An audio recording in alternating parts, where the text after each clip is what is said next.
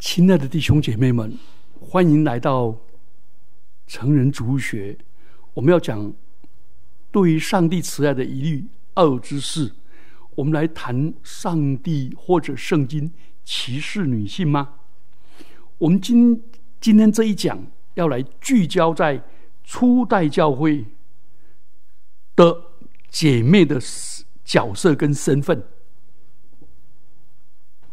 因为这些是记载在圣经当中，所以我们可以去理解圣经当中的初代教会的女性，她们记载在《使徒行传》以及保罗的书信当中。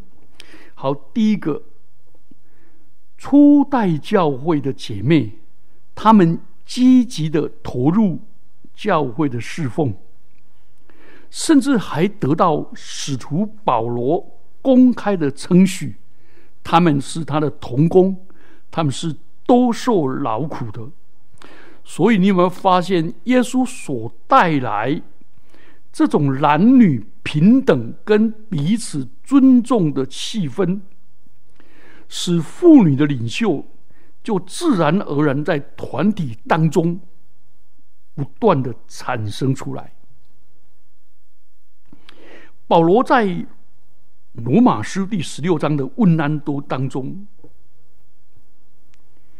多次的提到问姐妹的安，他们确实跟保罗同工，而且是教会的领袖。所以，我们等一下二十五要来谈到保罗被认为大男主义的经文，但是在处理这个经文之前，我们先谈。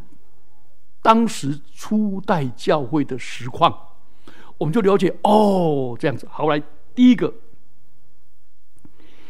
第一位称女门徒的是《使徒行传》九章三十六节，是多加。多加这一个人是女门徒，她在教会非常的活动、活跃、行善。助人，而且当时是一个教会的领袖。第二个人叫做约翰的母亲玛利亚。诶，这个人的特色是什么？他冒着生命危险，开放他的家庭作为聚会的地方，叫做马可罗使徒行传十二章十二到二十七节。他的家很可能就是当时耶路撒冷教会的中心，把自己的家大胆的开放。第三位吕迪亚，吕迪亚是保罗在欧洲宣教的时候，在菲利比的时候第一位信主的人，他的耳朵非常敏锐。很能够听福音，而且听信道是从听到来，听到是从上帝的话而来。他听到了，领受了，他就带领全家信主受洗。而这吕迪亚是一个尊贵的人，他在菲利比城买卖紫色的布匹。他用自己的家庭来接待传道人，《使徒行传》十六章一到十一节。根据罗马的法律，妇女可以继承土地。奥古斯都凯撒奥古斯都，他的法律为女性带来经济独立的可能性。所以，吕迪亚他在菲律宾拥有一家。紫色布染料可能是工厂或者是贸易公司，所以这位罗马妇女不仅经济上独立，而且能够养活自己跟自己的家人。在罗马的建筑的碑文研究里面，他们这些人是俱乐部的成员，而且他们。赞助俱乐部的活动，所以罗马的文化没有教导女人必须被丈夫、被父亲监护，他们拥有自己的身份。罗马社会的妇女确实享有享有自由。罗马的文化不允许女性唤起对自己的关注，所以在立立法跟司法的会议中，女性被排除。可是保罗就利用这位妇女，不，保罗不是利用，而是保罗的福音传到这位妇女。这位妇女就运用她的独立自主的能力，经济上的能力，成为带领全家信主，并且建立教会的基地，这是很特殊的。第四位是女童工有阿爹跟寻都基，这腓利比书第四章三节，保罗说他们在福音上曾与我一同劳苦。很特殊，保罗传福音很劳苦，可是有些妇女也很坚忍的去传福音，忍受传福音所遭受的各种劳累、疲倦、被鄙视、被凌辱、被羞辱的情形。好，第五个，我们来谈百居拉。百居拉是个姐妹。她的先生叫雅居拉，结果她的排名都在她丈夫之前。这个人实在是一个大能的姐妹。亚波罗是一个最有学问的大人物，他最能够讲解圣经。但是他在以弗所的会堂讲道的时候，他只懂得施洗约翰的洗礼。百居拉跟他的先生雅居拉，就在自己的教会，在自己的家里有教会，《使徒行传》第呃罗马书第十六章三到五节，他就把亚波罗接过来，更详细的讲解上帝的道，《使徒行传》第十八章二三到二十六节，这么一讲解，对亚波罗帮助非常大。亚波罗这个人的悟性很强，有整个就业的背景跟这个，然后当他一了解弥赛亚，哎呀，整个全部属灵的窍被打开了。后来他们在哥林多讲道的时候，就更有能力，以至于哥林多风靡的哥林多教会，有些人自称我是属亚波罗的。哥林多前书一章十二节。所以这一这一对夫妻档的传道传道人，其实他们是跟保罗同行的，支帐篷的。他们其实是浪迹天涯，换了好几个地方，但是每到一个地方就建立教会，每到一个地方就开放家庭。所以他是提供自己的家，开始的家庭教会。这是保罗一个很奇妙的童工，可见当时妇女的能力这么强，能够启蒙人、开窍，使人开窍，能够教导真理，能够传福音，能够工作，所以这些人坐着、站起来可以讲道，跪下来可以祷告，坐下来可以跟他谈，而且还可以工作，哇，这一些。好，第六个菲比，这个女执事菲比素来帮助许多人，也帮助了保罗。罗马书十六章一到二节，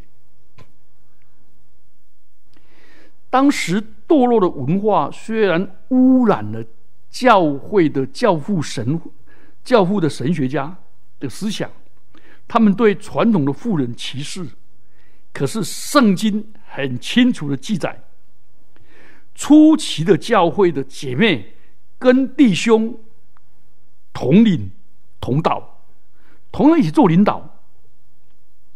上帝更使用基督徒在世界上提高妇女的地位，特别在近代史当中，你看保罗成那个非女执事菲比成为这样子。那你知道，在主后第四世纪里面的那个碑文里面啊，就纪念一些姐妹。她说她是菲比第二，菲比第二。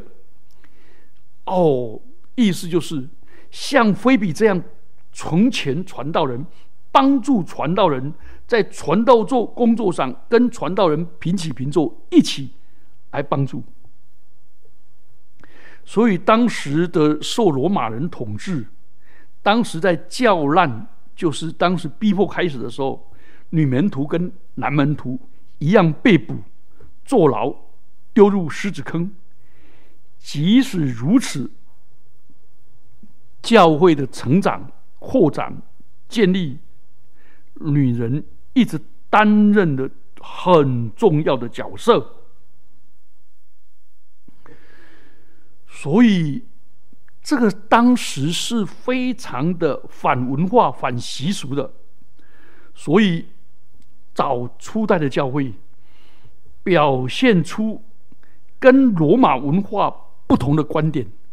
所以，根据加拉太书三章二十七节到二十八节说：“你们受洗归入基督的人，都穿上了基督的衣服，无论是犹太人。”无论是希腊人，无论既无奴隶也无主人，无论男女，你们都在基督里，都是一体的。所以早期的教会，因为他们的形式是在地下，就在墓园或者在家庭里，所以作为家庭主妇和秘密聚会的女主人。妇女很自然的成为教会的领袖，所以早期家庭教会的妇女不但可以公开讲道，而且可以教导真理，成全信徒，各尽其职。但是到了第四世纪以后，那个姐妹做女领袖的几乎从教会消失，那个原因有两个。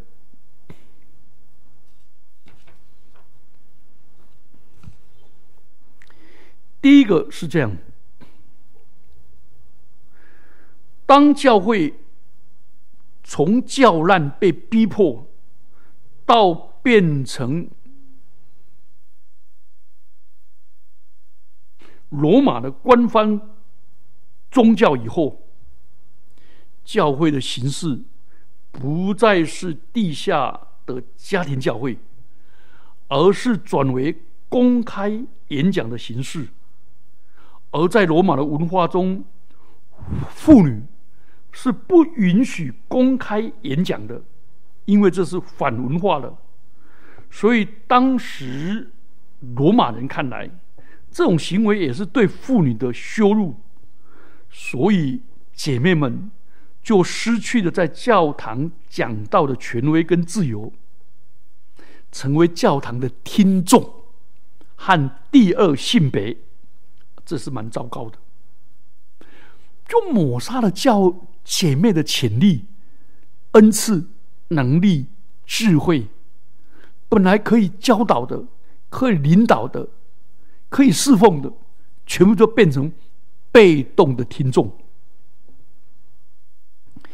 第二个，当圣经正正正点正在形成的时候，也产生对女性的排斥。因为罗马的正统教会对于那个当时的林恩教派、蒙塔努主义、蒙塔努派，就是拉丁教父特土良所加入那个林恩教会，这个蒙塔努教会被定为异端。蒙塔努教会，他们妇女有领导的地位。所以他们的教会有女先知。根据古代教会史的学家尤西比乌跟留下来的资料，他们有很多的神谕，直接上帝对他们说话，所以蒙塔努主义者是个典型的说方言、有狂喜的特征。尤其他们的先知堂说：“我来了，我来了，我不是天使，我也不是信使，我是神，我是天父，我来到你们当中。”而我们知道，罗马帝国在政治上是属于拉丁的，可是，在思想上，早期都用希腊文，所以他们在整个思想上是希腊哲学。而根据希腊哲学，男性是理性的性别，女性是感性的动物，女人被认为是一个不完全的男性。或者是潜在的男性，所以在第二到第三世纪，有一本多马福音书这样记载：西门彼得对他们说：“让玛利亚离开我们去吧，因为女人不配得到生命。”耶稣说：“看哪，我会引导她，使她变成男的，使她成为活着的灵，哈，像你们男人一样。”凡将自己变成男人的女人，都可以进天国，好荒谬哦！因此，古代的人认为女人很容易的入神，进入迷魂迷糊的状态，而这个理性感官主导的希腊的基督教团体，妇女被被认为太感性了，太没有理性了，太语无伦次的。不能胜任教会领袖的工作，由此可见，教会权威当中的男女冲突，必然跟罗马父权社会的结构有关。父权社会中的男女的文罗马文化，是传承古代的社会结构。尤其罗马天主教还传承着罗马人社会的古老观念：妇女被排除在教牧阶级之外，所以妇女还不能被安立成 priest，没有，没有女神父，没有，没有女主教，更没有，所以妇女被排斥。成为一个领导的教牧阶层，他们叫做圣品，呃，圣公会叫做圣品，天主教叫做被什么，也是圣品。所有女性的典范都是处女，她们都被塑造成为男性的支持者、虔诚者、儿子的母亲、父亲的女儿，都靠男人而活，实在是悲哀。所以，你有没有发现，公元三二五年来，康斯坦丁大帝信奉基督宗教，教难结束，很庆幸的，全国上下都接受天主教。但另一个角度来看，从此进入政教不分的阶段，教会的统治阶层、统治权。跟封建制度的贵族系统越来越接近，教会的领导人越来越受君王的影响跟左右，然后教会的观念又受到罗马神殿的崇拜的影响，恢复了旧约的观点：妇女是不洁的，不得进入圣所。所以由第二世纪到第六世纪这样演变下来，女执事。女先知、女使徒，一个一个消失。原本服务的祭司阶级成为统治权，圣经的诠释也受父权制度的影响。整个氛围进行下去，神学的发展受到希腊哲学的影响，后来进入二分法的对立：天地、上下、男女。灵肉理智、情感，整个都是这样对立的。而耶稣基督根本不是这样子的，所以整个信仰全部走掉了。好，这是初代教会从姐妹妇女侍奉的蓬勃，到最后消失匿迹的整个过程。那接着我们来讨论保罗的大男主人主义的经文。哦，这大男人主义的经文到现在在基督教的解经上，不同的传统的诠释都很不一样。好，第一个，我们来看保罗最著名的闭口戒律。保罗在哥林多前书十四章三十四节说：“妇女在会中要闭口不言，像在圣徒的众教会一样。”尼透生弟兄就认为女人不可讲道，而且是像众教会一样。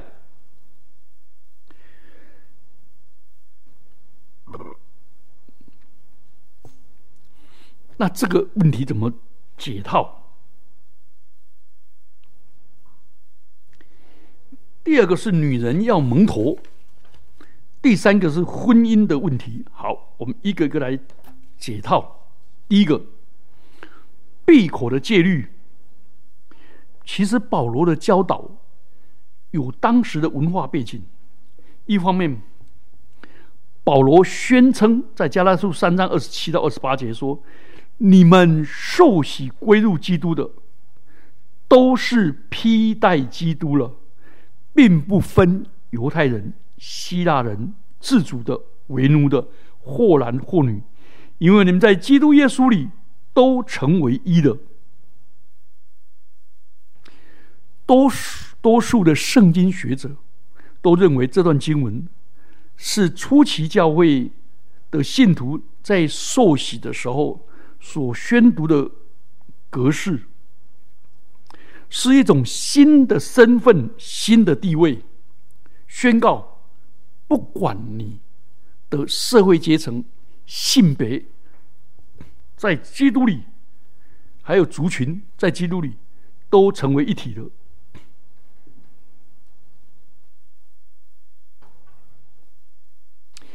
那保罗这个大男人主义的。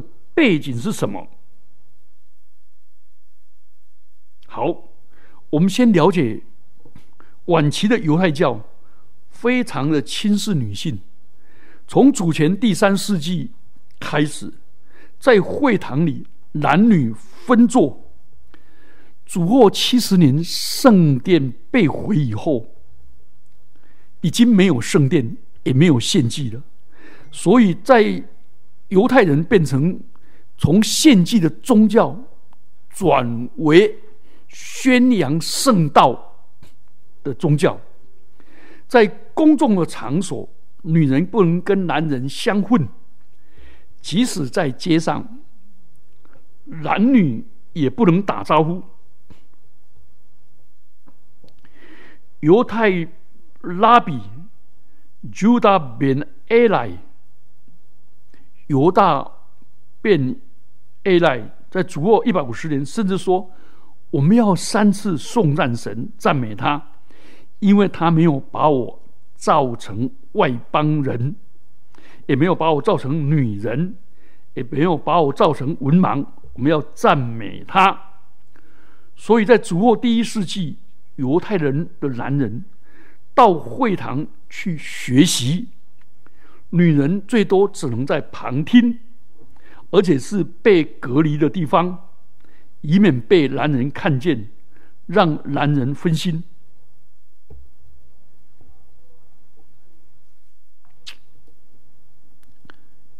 所以，犹太教的背景是这样子的。那基督教呢？保罗进入这个的时候，我们知道保罗的时代有一个。异端在主后第一世纪的叫做林志忠，灵魂的灵，智慧的智，那个希腊文叫做 Gnosticism，或者叫做诺斯底派。诺斯底是音译，灵智属灵的智慧，这是意义。那个林志忠他们否定男女有任何的分别，甚至于他们反对婚姻、反对生育。他们各种形式的灵志中都提到，女人是神和人中间的居间体，甚至女人先于亚当而存在，以天上的灵体交往。所以，主后第二世纪的保罗行传。记载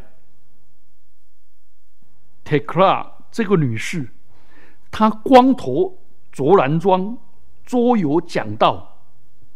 那特土良就说，她成为当时想做教法师的女信徒的榜样。这一些灵智中的妇女，就是保罗在提摩太。前书二章十一节所说的，他们牢笼无知的妇女，抹杀男女的区别，甚至将女性的地位压倒男人。所以在这样的背景下，我们就不难理解保罗要妇女在会中闭口不言。保罗并不是说妇女在会中不准说话。因为在前面的经文里面，《哥林多前书》十一章五节，保罗允许女人祷告或是讲道的，但是只要蒙头就可以。所以在哥林多不蒙头的，原来是妓女的标志。所以保罗从上下文这样看来，他不是他不允许女人。为了凸显自由，采取不合宜的质询、辩论、抗议，喋喋不休；或者在会中对于讲到公开的评论跟质疑。其实保罗也同样的劝勉弟兄。提摩太后书二章二三节说：“唯有那愚拙无学问的辩论，总要弃绝，因为知道这样的事。”是起增进的。哥林多前书十四章二三十三节，上帝不是叫人混乱，乃是叫人安静。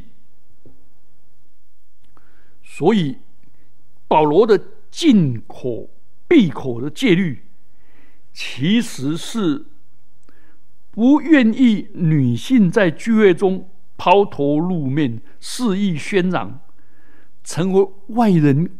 诟病的借口，破坏了教会的秩序和和平跟安静。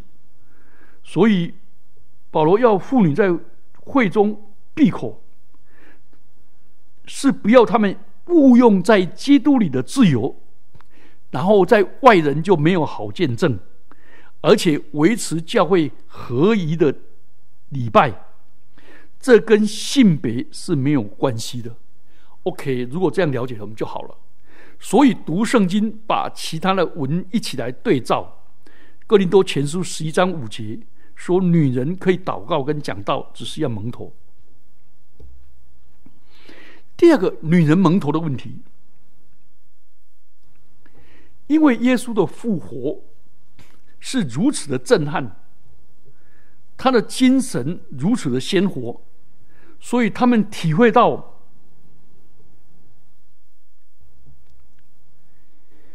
耶稣的爱如此深，如此广，突破了人间的藩篱跟界限。不论是社会的阶层、性别差异、种族歧视，女门徒跟男门徒一样，都主动的去传福音、做见证，是人与人之间的联系，而不是附属品。所以，福音传到其他的城市的时候。也跟当地的文化产生了冲突，好，我们刚才已经读过了《加太书》三章二十七到二十八节。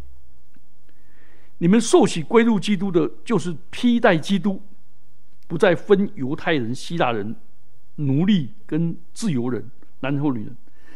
这是一个非常突破的说法，但在不同的情境当中，和当地的风俗有所冲突的时候，信友就写信去问他。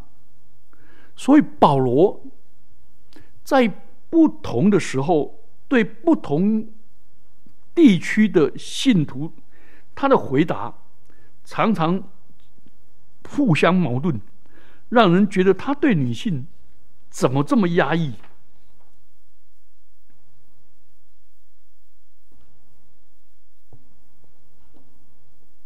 怎么那么压抑？其实读圣经，如果了解他的。背景的话，我们更容易理解。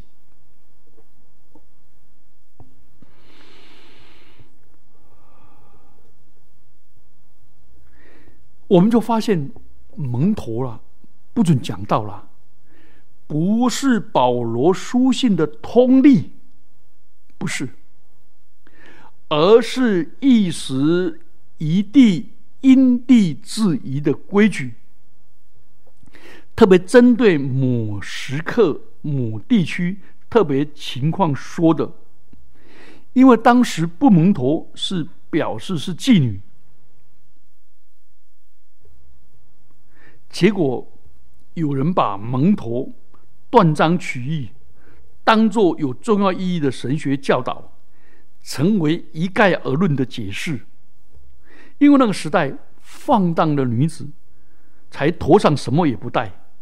他们走在街上，无羞耻的勾搭那些想要跟他们参与丑行的人，寻求贞洁跟纯洁生活的女性，在公众场合没有不蒙头的。